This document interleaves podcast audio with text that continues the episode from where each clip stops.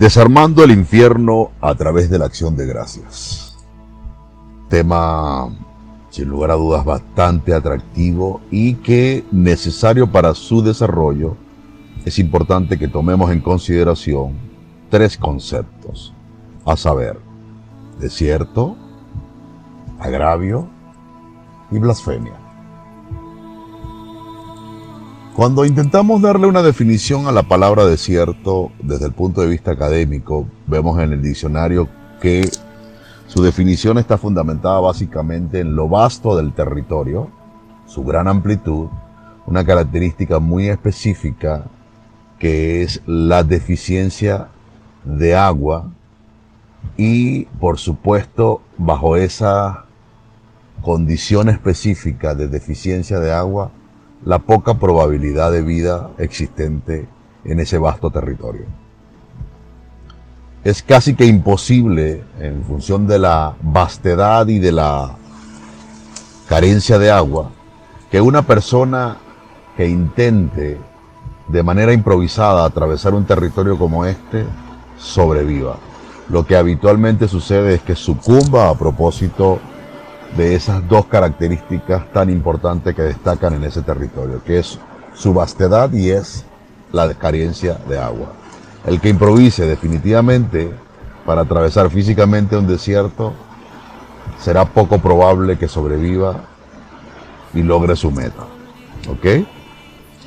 Eh, cuando se hace un análisis de, de desierto, yo particularmente me metí en la Biblia y puse en la búsqueda desierto y es sorprendente la cantidad de veces que aparece esta palabra en la Biblia, más de 360 veces. Eso sin lugar a dudas significa que tiene una importancia relevante y que debemos en consecuencia, como estudiosos de la Biblia, tomar en consideración para su entendimiento y su desarrollo. De allí que fue necesario entonces procurar establecer una definición de desierto desde el punto de vista espiritual, entendiendo que aparece de forma bastante importante en cuantía, específicamente respecto a número, en la Biblia. Y la definición que finalmente logré es esta, que le leo a continuación. Es un periodo de sequía donde vas a sentir la falta tangible de Dios y sus promesas parecieras que se alejan cada vez más de ti. Esta definición la logro a propósito del análisis puntual de una serie de líderes que puedes encontrar en el Antiguo Testamento, ¿verdad?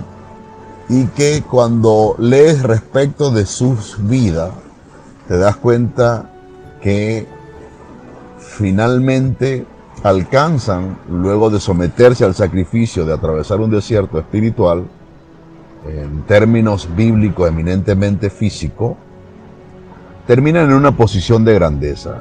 En conclusión, pareciera que es necesario, pareciera que es necesario, y, oiga bien la palabra pareciera, pero cuando digo pareciera eso de alguna manera como que eh, eh, eh, va a, a lo más íntimo de mi ser y me dice, definitivamente tienes que estar convencido de que es necesario un desierto para cada uno de nosotros y están puestos en la Biblia como ejemplo para que entendamos que así debe ser. Entonces, el atravesar un periodo de desierto físico o espiritual tendrá en consecuencia, siempre que tengamos conciencia de esto que le estoy diciendo, la posibilidad de alcanzar una posición de altura inicialmente en el espíritu y que por defecto, inevitablemente, sabiendo que todo lo que sucede en el mundo natural se planifica previamente en el mundo espiritual, tendrás también la grandeza en el mundo natural. Entonces, el desierto, continuando con su definición, sin embargo, debo decirte que es una maravillosa oportunidad que Dios ha preparado para nosotros, para ayudarnos a crecer y madurar en nuestro espíritu, y esto es obligatorio para cada creyente. Esta es la, conclusión a la que llego. Entonces vemos a Abraham, vemos a José, vemos a Isaac, vemos a Jacob, vemos a Daniel, vemos a David y pasamos al Nuevo Testamento y encontramos la gran experiencia, por ejemplo, que tuvo Jesús, también posicionado inevitablemente en la grandeza, en la majestad de posición que tiene, sentado a la diestra del Padre, y no fue menos también para Pablo, quien de acuerdo con los análisis escriturales y la investigación histórica, he llegado a la conclusión de que Pablo tuvo que vivir un desierto de 14 años, luego que fue tumbado del caballo por la revelación que tuvo de nuestro Señor, a quien de alguna manera el impacto que produjo esa aparición en su vida lo obligó a aislarse durante ese periodo de tiempo para convencerse finalmente con las escrituras que lo que le había sido revelado en ese momento era la verdad. Entonces tenemos todos estos líderes como ejemplo y que la pregunta es obligada. Si ellos tuvieron como líderes que son hoy en día para nosotros y que debemos imitarlo, si ellos tuvieron que vivir eso, cuanto más nosotros. Necesario entonces es que sepamos esto. No podemos acortar la experiencia que Dios ha preparado para nosotros en el desierto, dando ya por hecho de que Dios tiene preparado para cada uno de nosotros un, desierto, pero hay una triste realidad. Sí podemos alargar el desierto entonces, hay un desierto preparado, diseñado por el Padre Eterno, por el Creador, por Hashem para nosotros, y en consecuencia debemos entenderlo, debemos aceptarlo y procurar ahora con esta conciencia hacer lo que tengamos que hacer para asegurar que ese periodo de sequía no sea más que el que necesita Dios que estemos en Él para nuestro. Para, para nuestro crecimiento. Y que si lo hacemos de la manera contraria, no entendiendo esto, no abrazando a los desiertos que se puedan presentar en nuestra vida, la triste realidad es que se puede alargar ese periodo. Tal vez esto le suene familiar. Ahora, no nos vamos al desierto por haber cometido un pecado que luego confesamos y nos arrepentimos. Pero sí podemos entrar en una temporada muy seca, si voluntariamente, voluntariamente, y esto es un tema relativo al pecado que tendremos ocasión de discutir en otro post que seguramente le voy a dar porque es un tema bastante extenso respecto del pecado. Muy necesario, por cierto, para entenderlo y en consecuencia hacer las cosas de acuerdo como el Padre quiere que la hagamos. Entonces, podemos entrar en una temporada muy seca si voluntariamente y de manera continua estamos pecando y sin proceder al arrepentimiento como así lo recomienda el Padre en su palabra. Entonces, las personas llegan a lugares secos y desérticos a causa de pecados voluntarios y sin arrepentimiento. El tema del pecado es un tema muy extenso, necesario que lo discutamos en, otra, en otro post, que voy a hacer un esfuerzo porque pueda yo resumir de alguna manera el tema y volcarlo también en un post, como este, ¿no? Entonces no debemos dejar que nos engañemos, por supuesto, y aquí viene un tema que es altamente sensible para todos los creyentes, que es el tema de la ley y de la gracia. Entonces, el cumplimiento de la ley es obligatorio, es imperativo. La ley está escrita y el mismo líder supremo, Yeshua HaMashiach, así nos lo hizo saber. Él no vino a abolir la ley, sino a hacer que se cumpliera toda ella. ¿Ok? Entonces, no debemos dejar que nadie nos engañe diciéndonos que la gracia es suficiente y que eso nos cubre y que todo va a estar bien. Hay que tener mucho cuidado con esto. Todos estos aspectos, por supuesto, son muy necesarios a tomar en consideración de acuerdo con el tema que inicialmente definimos como desarmando el infierno a través de la acción de gracias. Hemos tenido de alguna manera entonces definido ya lo que es desierto, procedamos en consecuencia a la segunda definición del segundo concepto, que es el agravio. El agravio es un hecho o un insulto que ofende a una persona por atentar contra su dignidad, contra su honor y contra su credibilidad. Y contra otras cosas, por supuesto. Especialmente cuando esto, este acto, este insulto es injusto. Esa es la forma como agraviamos. Este es el concepto de agravio que es necesario entenderlo para proceder al desarrollo del tema y más adelante se, se darán cuenta la necesidad de estos tres conceptos, desierto, agravio y blasfemia, que es, la, es el otro concepto. La blasfemia no es más que un conjunto de palabras o una palabra o una expresión que termina siendo dañina y que se dice fundamentalmente contra Dios o contra las cosas sagradas. Blasfemia, agravio, agravio, blasfemia.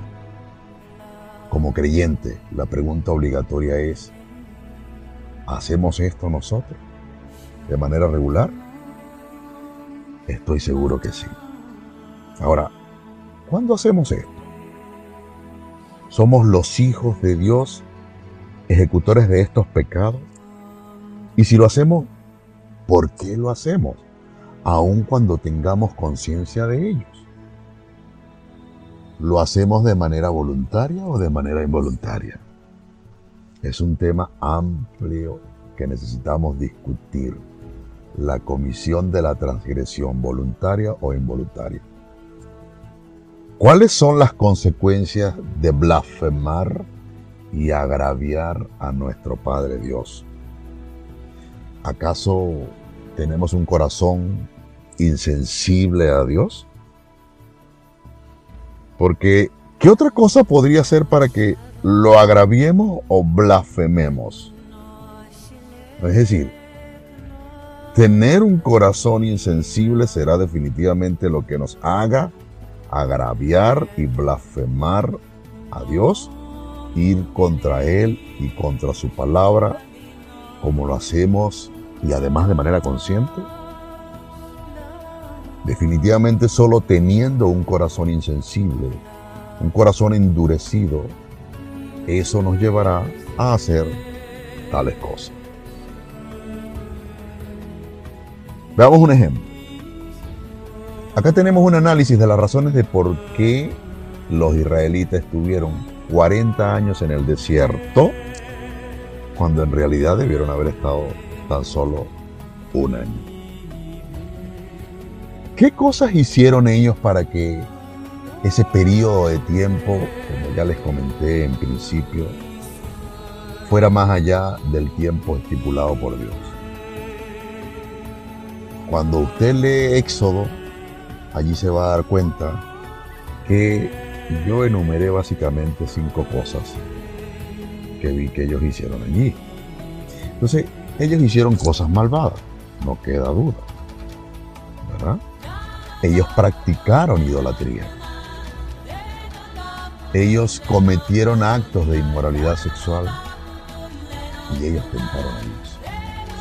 Y, una, de las cosas, una de las cosas que yo particularmente me he dado cuenta es que somos muy ligeros en la acusación y en la crítica, sobre todo cuando, cuando leemos la Biblia, porque pues, estamos muy prestos para hacer, para hacer eso, y a eso nos han enseñado. Eso es instintivo literalmente en nosotros y surge de manera autónoma, de manera involuntaria de, nosotros. Y somos muy ligeros para eso, para criticar. Ahora, esto es una realidad actual en nuestras vidas, es decir, hacemos cosas, nosotros hacemos cosas malvadas, nosotros practicamos idolatría. Y, cuando considero el tema de la idolatría, veo que básicamente lo que hubo en ese periodo de tiempo eh, fue a propósito de una cultura arraigada en ellos durante más de 400 años que tuvieron que estar en Egipto, aprendieron a adorar estatuas, estatuillas. Entonces este, entendieron que eh, la forma de, llegar a, los dioses era a través de esas estatuas. Eh, ya traían esa cultura. Y la primera oportunidad que tuvieron de hacer una fue cuando hicieron el becerro de oro, el, gran pecado que se cometió en el desierto. Hicieron el, el becerro de oro, lo llamaron Jehová y empezaron a adorarlo. Eso es agravio, eso es blasfemia, eso es herejía, eso es acto voluntario. Entonces uno se pregunta, ¿y en la actualidad yo estoy adorando alguna estatuilla o algo parecido? Por supuesto que no, a todas luces. Ahora, ¿qué es lo que en la actualidad pudiéramos de alguna manera equiparar con ese acto? Nuestros deseos, nuestros propios deseos, son esos nuestros ídolos. Y eso, cuando tú consideras el concepto de agravio y haces un análisis de tus deseos, te darás cuenta que los deseos agravian más a Dios, sobre todo cuando lo ponemos por encima de su propia voluntad. Por eso era necesario, como les decía en principio, que entendiéramos el concepto de desierto, de agravio y de blasfemia.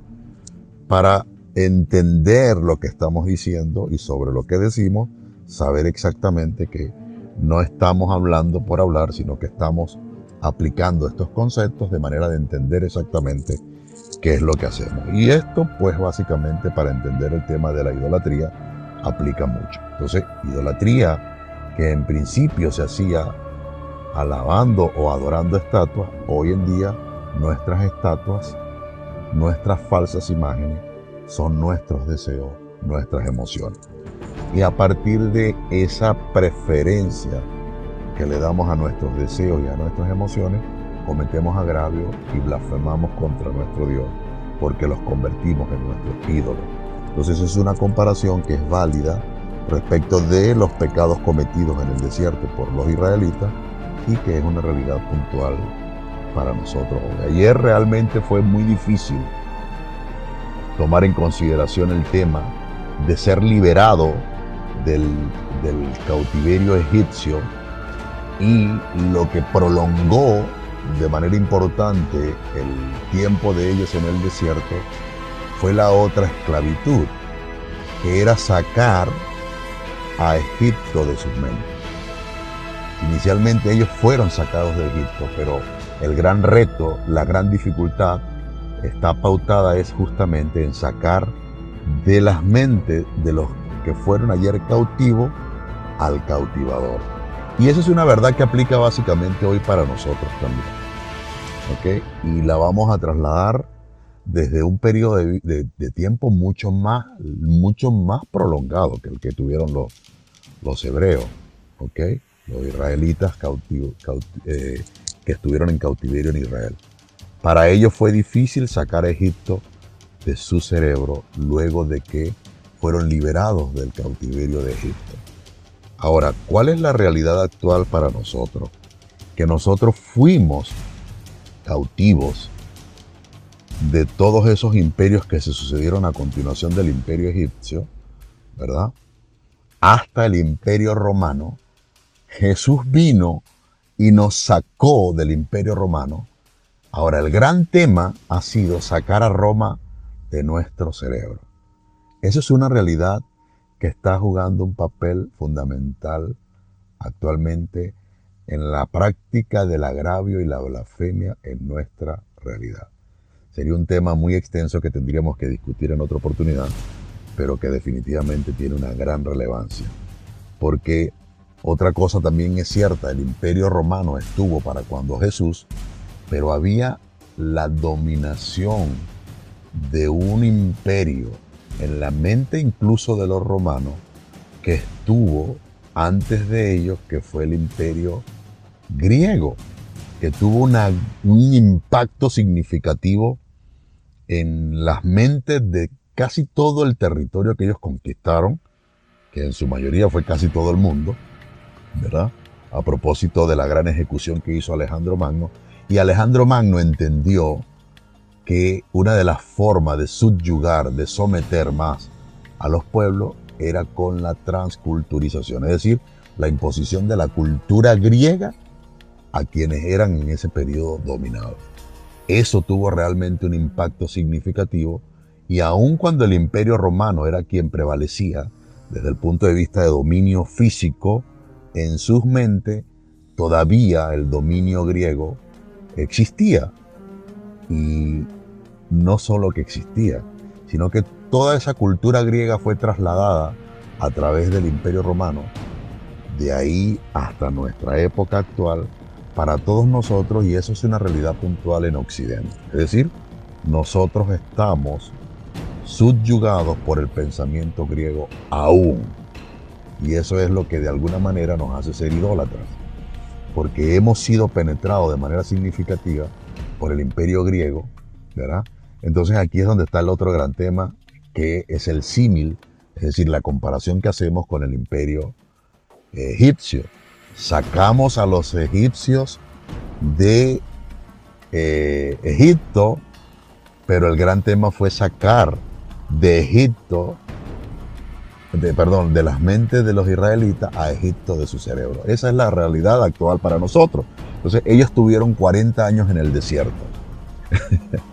nosotros llevamos más de 2000 años con Roma y Grecia dentro de nuestro cerebro, luego de haber sido liberados de alguna manera por el sacrificio que hizo Yeshua en la cruz del Calvario para darnos la libertad. Ha sido una tarea titánica sacar de nuestro cerebro a Roma y a Grecia. Y esto lo comento precisamente por el tema de lo ligero que a veces somos en criticar a los israelitas que estuvieron 40 años en el desierto pero que nosotros llevamos más de 2000 años en ese desierto porque nos ha costado incluso entender esto, que Roma y Grecia siguen en nuestro cerebro. Otro aspecto o criterio o razón por la que los hebreos, es decir, los israelitas, estuvieron prolongando su tiempo en el desierto, esta es la quinta y última razón, y no por ser la última la menos importante, creo de hecho que es la más importante, es la queja. Esta es la causa por la que se mantuvieron alejados durante tanto tiempo de la tierra prometida. Esta, parece ser una de las más comunes conductas del ser humano que se cuela como serpiente y que nos mantiene estancados en medio del desierto. De hecho, su significado es ese exactamente, permanecer estancado. La queja, sin lugar a dudas, es un agravio contra Dios. Entonces uno se pregunta, atentar, atentar contra la dignidad, contra el honor, contra la credibilidad de Dios, especialmente cuando es injusto, es un acto que se comete cuando nos quejamos. Decimos cuando nos quejamos palabras o expresiones dañinas contra Dios o las cosas sagradas. Si estas dos cosas tienen, si estas dos preguntas tienen respuesta positiva, definitivamente usted está haciendo agravio y blasfemando contra Dios. ¿Qué hacemos cuando nos quejamos? Quejarse es decirle a Dios, literalmente lo dejamos implícito en nuestro mensaje cada vez que nos quejamos. No me gusta lo que estás haciendo en mi vida y si yo fuera tú, lo haría diferente a ti. Yo lo haría de esta manera. Ese es el mensaje implícito que dejamos en nuestra queja cada vez que lo hacemos. La queja es absoluta falta de temor a Dios, es absoluta falta del reverente respeto o de temor al gran Dios soy por parte de quienes somos menos porque no queda lugar a duda que somos menos que Dios. Ahora, de alguna manera, cuando nos quejamos, estamos procurando dictar pautas de conducta a Dios ¿Y qué es lo que cursa por nuestro cerebro, por nuestra mente, cuando queremos dictar pautas de conductas a alguien? Si tú quieres dictar pautas de conducta a alguien, seguramente es porque te consideras superior. Es decir, allí hay soberbia, ¿verdad? Y obviamente quien va a recibir las pautas de conducta será considerado menos. Pero eso es todo lo contrario a la realidad de quejarnos y lo que nos quejamos delante de Dios y decimos que no, sí, siempre, porque Dios siempre está presente. Dios siempre está continuamente a nuestro lado en nuestras vidas. Aunque no lo vea, Él sigue allí, Él está allí. Y no tengo dudas al decir esto porque ¿quiénes nos creemos nosotros para darle pautas de conductas a Dios y pretender que no ha pasado nada? Es necesario que entendamos esto y en función del desarrollo de este tema, de desarmar el infierno, de acuerdo con la acción cotidiana de gracia, necesario que entendamos todas estas cosas para que en consecuencia procedamos con conciencia y actuemos, porque la queja se cuela, como les decía, como serpiente, y tenemos que tener cuidado, porque cuando uno tiene conciencia de eso, entonces vienen las buenas acciones respecto de estas cosas para asegurar que no sigan sucediendo en nuestras vidas. Entonces, no hay dudas eh, en relación a esto y mientras, mientras más nos creemos, menos seremos, por supuesto, delante de Dios, porque con hechos Dios demuestra su desprecio por tales personas, de acuerdo con su palabra en el Salmo 138.6, que dice, porque Jehová es excelso y atiende al humilde, al humilde, al humilde, no al soberbio. ¿Qué es lo que nos sobra cuando nos quejamos? Soberbia. ¿Por qué? Porque estamos de alguna manera reconociendo que quien está rigiendo nuestras vidas no lo está haciendo bien. Y si tú consideras que tu líder, creador, no está haciendo bien las cosas, entonces obviamente es porque te estás considerando superior y tú quieres y crees que la manera como tú estás pensando es así como debería ser. Eso prolonga el desierto que nosotros inevitablemente y de manera cotidiana estamos viviendo, porque siempre va a estar allí, le decía yo a, una de mis hijas, a propósito de no gustarle eh, la crítica que hacía la mamá respecto de un tipo de queso que debía usar, le desagradaba que su mamá le dijera, este no es el queso que vas a usar, sino este.